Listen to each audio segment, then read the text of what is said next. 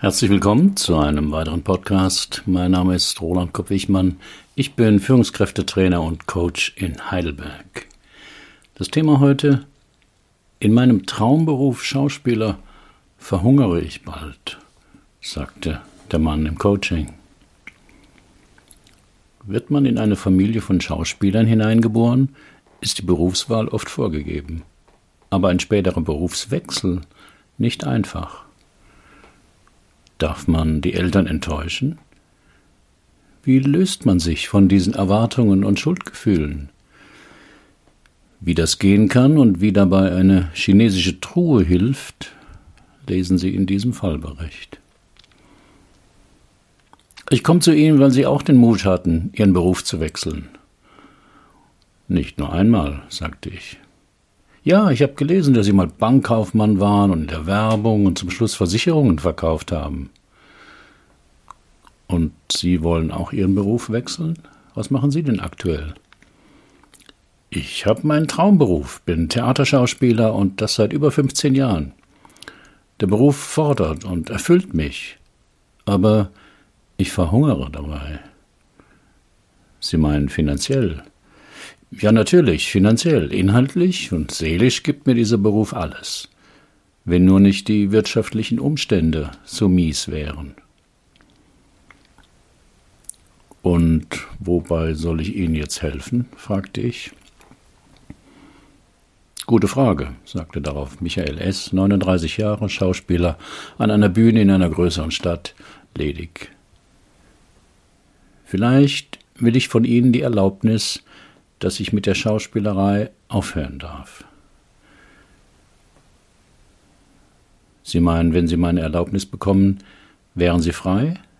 Fragte ich zögerlich nach. Hm, wahrscheinlich auch nicht so ganz, aber ich hätte zumindest mal eine Meinung von einem unabhängigen Menschen. Aber so ganz frei wäre ich wohl trotzdem nicht. Es käme mir immer noch wie Verrat vor. Hm. Erzählen Sie doch mal, was an einem Berufswechsel so schwierig für Sie ist. Der Klient berichtete, dass er aus einer alten Schauspielerfamilie käme. Schon als Vierjähriger sei er bei Proben seiner Eltern dabei gewesen, wenn sie Vorstellungen hatten. Im Kindergarten, in der Schule und später im Gymnasium habe er immer bei Theateraufführungen mitgewirkt. Dass er nach dem Abitur eine Schauspielschule besuchen würde, sei keine Entscheidung gewesen, sondern eine ganz natürliche Folge seiner Jugend.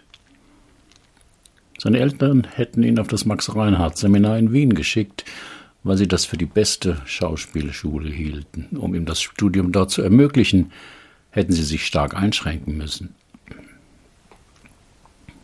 Also ihr Berufstraum erfüllte sich. Und wie ging es dann weiter? Das Schauspielstudium war hart, geistig und auch körperlich. Aber der Enthusiasmus von allen half einem über die schwierigen und anstrengenden Zeiten hinweg. Hinzu kam, dass ich nach dem Abschluss gleich ein Engagement bekam. Staatstheater Braunschweig. Keine schlechte Adresse für den Staat. Klingt ja alles erstmal positiv, bemerkte ich. Ja, ich war sehr glücklich und meine Eltern unheimlich stolz, dass ich die Familientradition fortführte. Dazu muss ich sagen, dass ich noch eine Schwester habe, die zwei Jahre jünger ist und die sich nie für Kunst interessiert hatte. Wie geht es ihr und was macht sie beruflich? fragte ich nach. Sie studierte Medizin und ist heute Gerichtsmedizinerin. Ich nehme an, dass Ihre Eltern diesen Berufswunsch nicht so toll fanden. Genau, meine Eltern fanden das schon früh ganz unmöglich. Tote Menschen aufschneiden, das sei doch kein Beruf, tönten sie. Aber meine Schwester hat schon als kleines Mädchen Frösche und Mäuse gefangen und zerlegt. Insofern war ihr Berufsweg auch folgerichtig. Also auf den Sohn sind ihre Eltern stolz und von der Schwester eher enttäuscht, mutmaßte ich. Ja, der Kontakt zwischen ihr und meinen Eltern ist auch vor Jahren schon abgebrochen, weil meine Schwester sich nur für Frauen interessierte und verkündete, dass sie nie ein Kind haben werde. Ein ziemliches Spannungsfeld, in dem sie da stehen. Und jetzt wollen sie auch noch den Schauspielerberuf an den Nagel hängen? Ich beginne zu verstehen, warum das keine einfache Entscheidung für sie ist, fasse ich zusammen. Darf man die Eltern enttäuschen? Aus der Schilderung von Michael S. wurde mir jetzt schon deutlich, welcher innere Konflikt hier wirkte. Die Eltern wie auch die Großeltern und sogar der Urgroßvater hatten ihr ganzes Leben der Schauspielerei gewidmet. Und der Sohn steht in dieser Familientradition. Wenn Kinder beruflich nicht in die Fußstapfen der Eltern treten wollen, kann das zu Konflikten führen. Vor allem wenn ein Familienunternehmen, wie ein Bauernhof, ein Restaurant, eine Firma etc. dranhängt aber auch wenn es nur um das Fortführen einer beruflichen Tradition geht, wie in diesem Fall.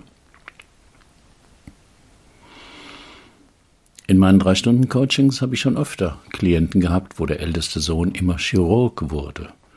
Manchmal sogar mit demselben Vornamen, den schon Vater, Großvater und Urgroßvater trugen.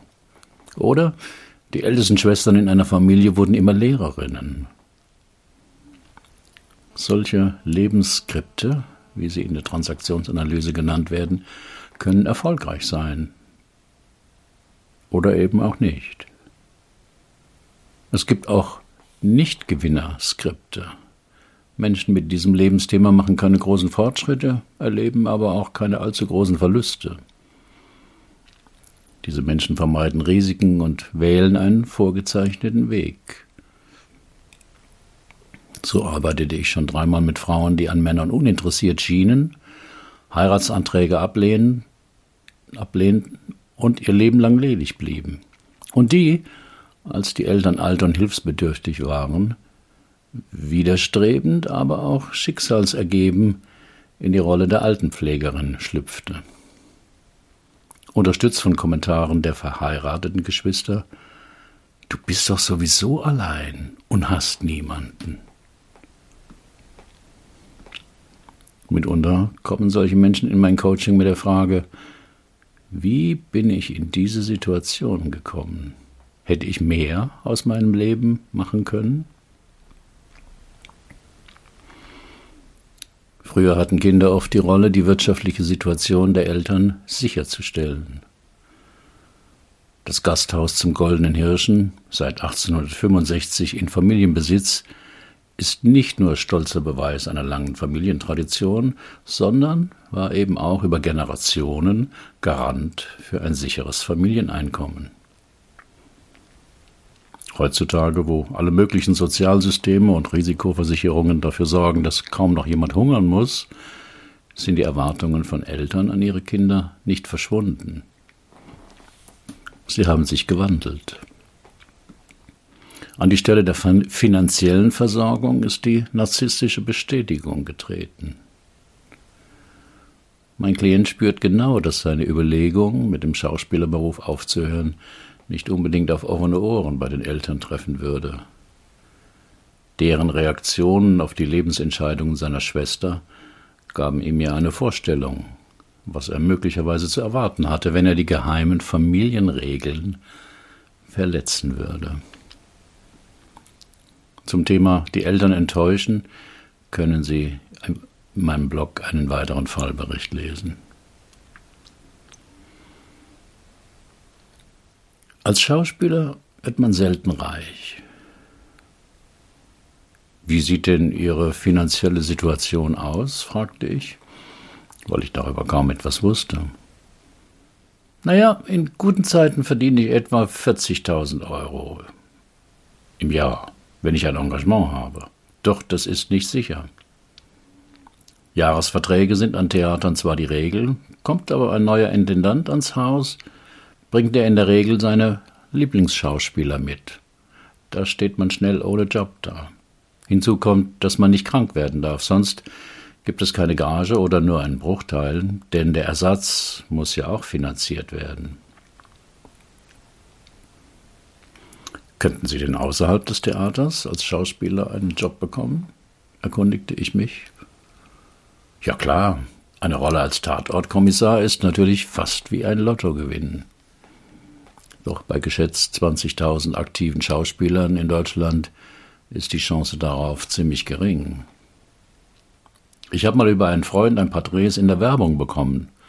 War cool, anspruchslos, aber sehr gut bezahlt. Bis mir ein Intendant mal sagte, ich kenne Sie von irgendwoher, es fällt mir aber gerade nicht ein. Ab da habe ich das mit der Werbung sofort gelassen, um mir nicht mein Image als Theaterschauspieler kaputt zu machen. Wie kommen Sie denn finanziell über die Runden, wollte ich wissen. Hm, mehr schlecht als recht. Ich kann mich stark einschränken und manchmal unterstützt mich meine Schwester, was mir zwar unangenehm ist, aber in Notlagen sehr willkommen. Doch das kann nicht so bleiben. Ich will mal Kinder, eine richtige Familie. Doch meine Arbeitszeiten im Theater sind eher familienfeindlich. Ich arbeite fast immer abends, am Wochenende und an Feiertagen. Das heißt, die Kinderarbeit würde an meiner zukünftigen Partnerin hängen, was mir auch nicht gefällt. Es war jetzt an der Zeit herauszuarbeiten, was Michael S. eigentlich von mir wollte. Ich nahm an, dass er innerlich einen Plan B hatte, der mit einem Berufswechsel zu tun hatte, über den er aber bisher nichts hatte verlauten lassen. Vermutlich, weil ihm die Entscheidung schwer fiel oder in einen großen Konflikt bringen würde. Deswegen fragte ich, also ich habe verstanden, dass Sie von Ihrem gegenwärtigen Beruf als Schauspieler schlecht leben können, wollen also einen anderen Beruf wählen. Sie fürchten aber, dass das bei Ihren Eltern auf wenig Verständnis stoßen wird und zögern deshalb bisher die Entscheidung hinaus. Deswegen frage ich Sie, wenn es jetzt mal nur nach Ihnen gehen würde, was würden Sie dann am liebsten tun? Die Antwort kam wie aus der Pistole geschossen. Ich würde Immobilienmakler werden und Menschen helfen, ihr Traum zu Hause zu finden. Die Antwort überraschte mich. Das sah mir Michael S. auch sofort an und erklärte, Häuser und Wohnungen haben mich schon immer interessiert. Ich kann schnell Kontakt zu Menschen finden und sie von etwas überzeugen. Außerdem ist es finanziell attraktiv. Und warum machen Sie das nicht? fragte ich nach, obwohl ich mir die Antwort denken konnte. Meine Eltern wären total entsetzt und sehr enttäuscht. Und wie würde es Ihnen damit gehen? Mit dem Beruf sehr gut, aber ich hätte enorme Schuldgefühle, dass mit mir diese lange Familientradition enden würde. Also haben sie bis jetzt die Wahl zwischen verhungern und versündigen. Ja, könnte man so sagen. Aber das ist natürlich kein Zustand. Deswegen komme ich ja auch zu Ihnen. Mir ist schon klar, dass meine Eltern es irgendwie ertragen oder sogar überwinden würden, wenn ich mit dem Schauspielen aufhören würde. Aber allein die Vorstellung, es ihnen zu sagen, löst massive Ängste in mir aus. Vor ein paar Monaten erfuhr ich, dass mein Vertrag im Sommer nicht mehr verlängert wird. Ich erzählte meinen Eltern davon, dass ich nicht wisse, wie es weitergehen solle und überlegen würde, vielleicht nebenberuflich etwas anderes zu machen. Daraufhin reagierten sie völlig verständnislos, sagten, dass Theaterarbeit nicht etwas sei, was man einfach kündigen könnte, sprachen von Berufung und Sinn. Als ich erzählte, dass ich das verstehe, aber nicht wisse, wovon ich die fällige Autoinspektion zahlen solle, boten sie mir an, das Geld vorzustrecken.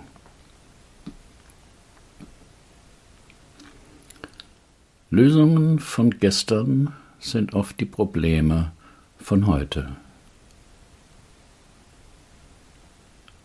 Lebensthemen entstehen meist dadurch, dass ein Kind etwas wahrnimmt oder erlebt, das es als richtig oder für unausweichlich hält weil Eltern oder andere wichtige Bezugspersonen das so darstellen. Damit können negative, aber auch positive Gefühle verbunden sein. Ein Junge, der sieht, wie sein Vater jeden Morgen in die Arztpraxis geht, bekommt schon früh eine bestimmte Vorstellung von Berufen für Männer. Erlebt er zusätzlich, wie respektvoll und dankbar Patienten über den Vater sprechen, erlebt er das positiv. Wenn er begreift, dass die väterliche Praxis einst dem Großvater gehörte, steigert das noch das Ansehen. Bekommt er als Vierjähriger zu Weihnachten statt einer Holzeisenbahn einen Kinderdoktorkoffer geschenkt, ist ein weiterer Baustein für den möglichen Berufsweg gelegt. Er kriegt mit, dass der Vater öfters im Jahr auf Kongresse fährt und begeistert davon erzählt. In der Praxis ist also der Junge vom Herrn Doktor bekannt und hört hin und wieder, dass er sicher auch mal Arzt werden wird. So kann eine frühe Prägung entstehen, die die spätere Berufswahl stark beeinflusst. Vor allem, weil sie zwar beobachtbar ist, aber für den Betreffenden meist unbewusst abläuft. Eine zu starke innere Identifizierung mit den Erwartungen und Werten der Eltern ist die Folge. Es fehlt die äußere und innere Ablösung. Deswegen erlebt Michael S. so starke Schuldgefühle wenn er nur an einen Berufswechsel denkt. Soweit meine Hypothese zum inneren Konflikt von meinem Klienten. Doch kluge Gedanken helfen einem Klienten selten weiter. Die Erkenntnis muss unter die Haut gehen. Erst dann wird sie als stimmig erlebt. Um das zu erreichen, nutze ich kleine Experimente in Achtsamkeit.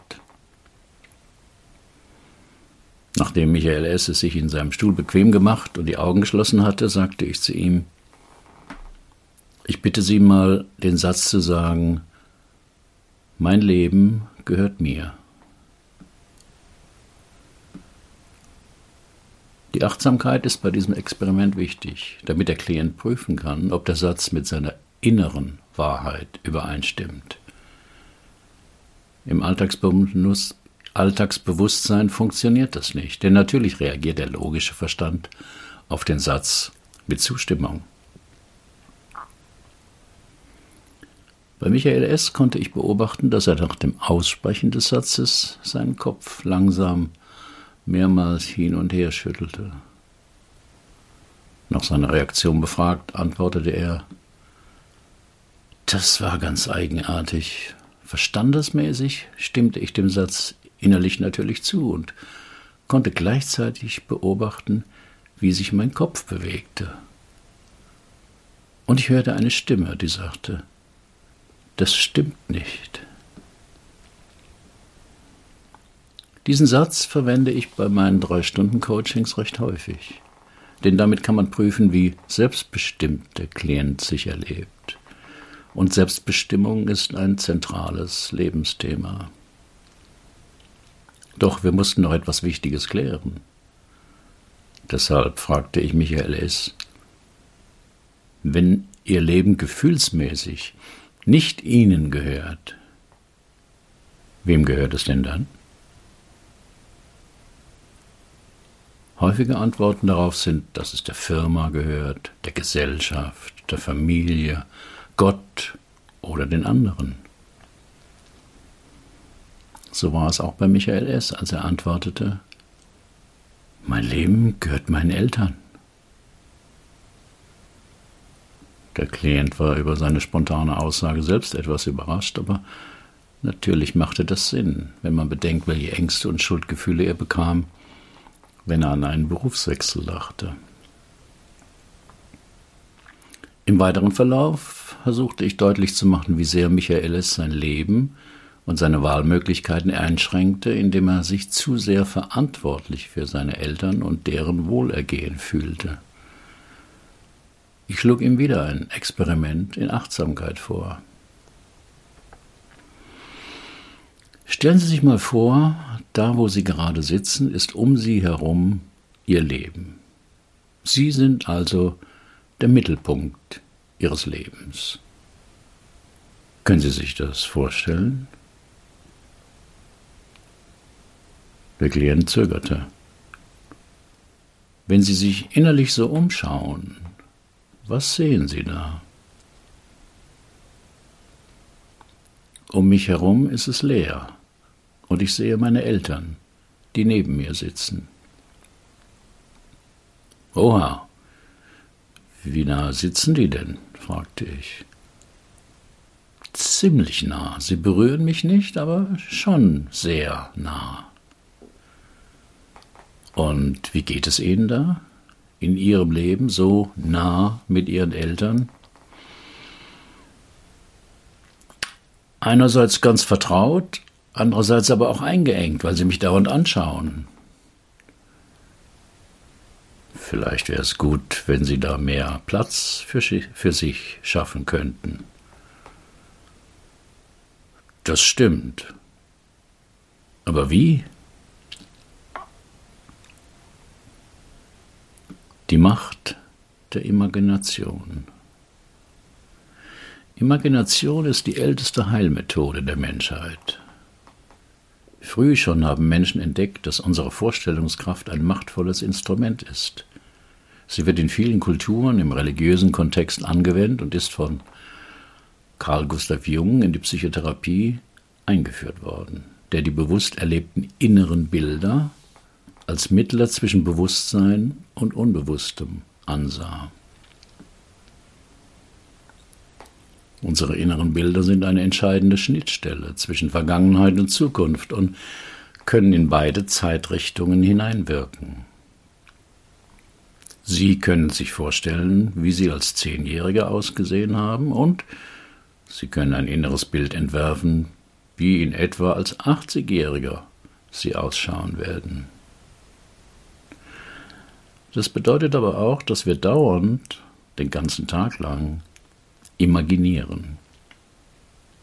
Wenn Sie heute Nachmittag ein Meeting haben, entwickeln Sie unwillkürlich ein inneres Bild vom Raum, den anderen Teilnehmern und so weiter.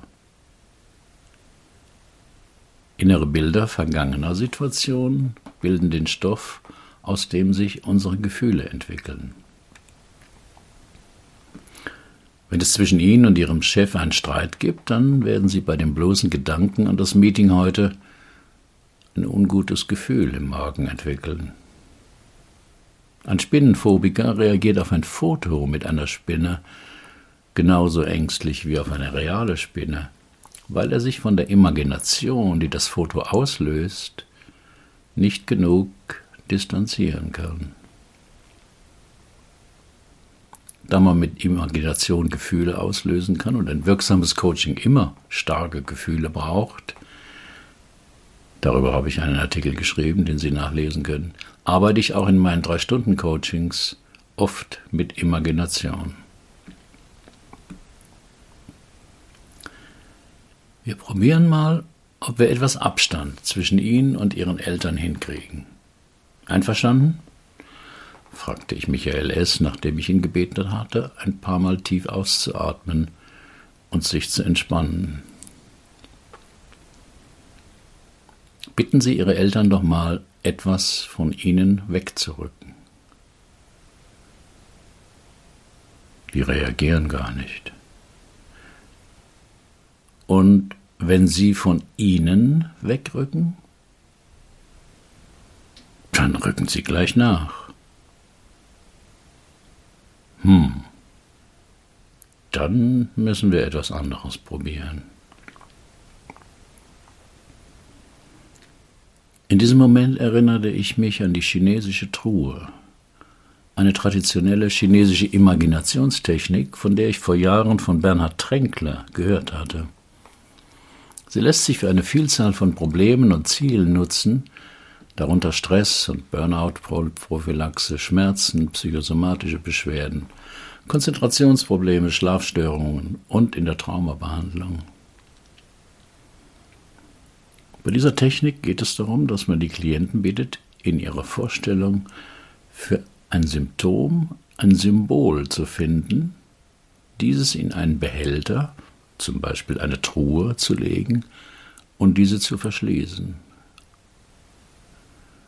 Dann lässt man den Klienten diese Truhe auf verschiedene Entfernungen verschieben. Erst ein Meter, dann drei, dann wieder zurück, dann zehn Meter, 50, 300 Meter, einen Kilometer, 1000 Kilometer und so weiter.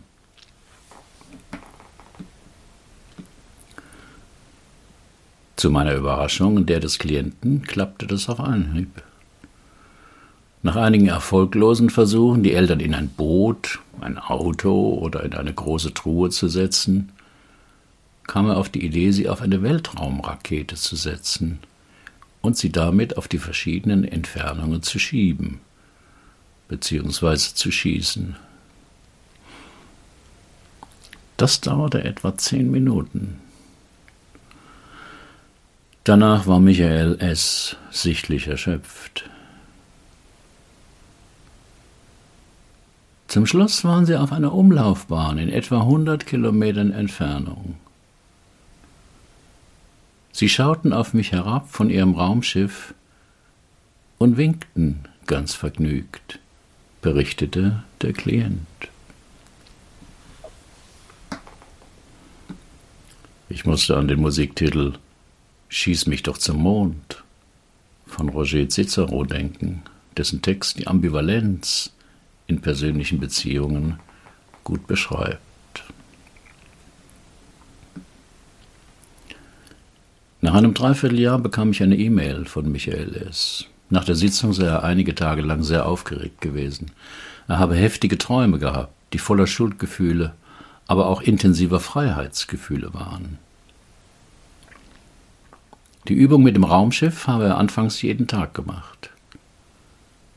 Habe sie dann an einem Wochenende besucht und um eine Aussprache gebeten, in der er von seinen Überlegungen, die Schauspielerei an den Nagel zu hängen, berichtete. Vor allem der Vater sei tief gekränkt gewesen, wohingegen die Mutter eher verständnisvoll reagierte. Nachdem das letzte Theaterengagement auslief, arbeite er jetzt als rechte Hand bei einem befreundeten Immobilienmakler, um sich in die Materie einzuarbeiten und zu sehen, ob das was für ihn sein könnte. In der Zwischenzeit habe er einen sehr emotionalen Brief von seinem Vater bekommen, in dem dieser schrieb, dass er selbst eigentlich nicht wirklich Schauspieler hatte werden wollen, sondern lieber seine handwerklichen Fähigkeiten als Schreiner ausgelebt hätte. Aber den befürchteten Konflikt mit dem dominanten Großvater hätte er ein Leben lang gescheut.